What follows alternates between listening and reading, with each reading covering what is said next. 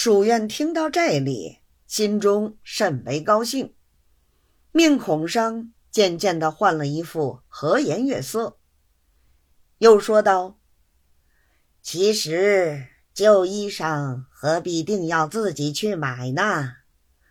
朋友家有的，借一身穿穿也不妨。古人云：‘乘肥马，以轻裘。’”与朋友共，避之而无憾，何况又是旧的呢？知县更正言厉色的答道：“大人明鉴，朋友的衣服原可以借的，但是借了来，只穿着来见大人，下去仍得送还人家。既把旧的还了人家。”将来不免总要再穿新的，这便是卑职穿了旧的，专门来哄骗大人的了。卑职虽不才，要欺骗大人，卑职时时不敢。今日卑职故为大人禁令，自知罪有应得。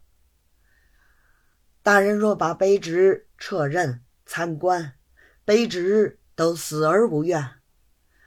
若要卑职欺瞒大人，便是行职有亏，卑职宁死不从。蜀院听了，心上盘算道：“想不到这人倒如此硬棒，说的话句句有理，不好怎么样他。”立刻满面堆着笑，说道：“你老兄真是个成笃君子，兄弟失敬的很。同浙江做官的人都能像你老兄这样，立志还怕没有起色吗？”随手又问了几句民情怎样，年岁怎样，方才。端茶送客。这知县后来又穿着新衣裳，上元禀见过几次。蜀院很拿他灌米汤，叫他先行回任，将来出个大点的缺，还要借重。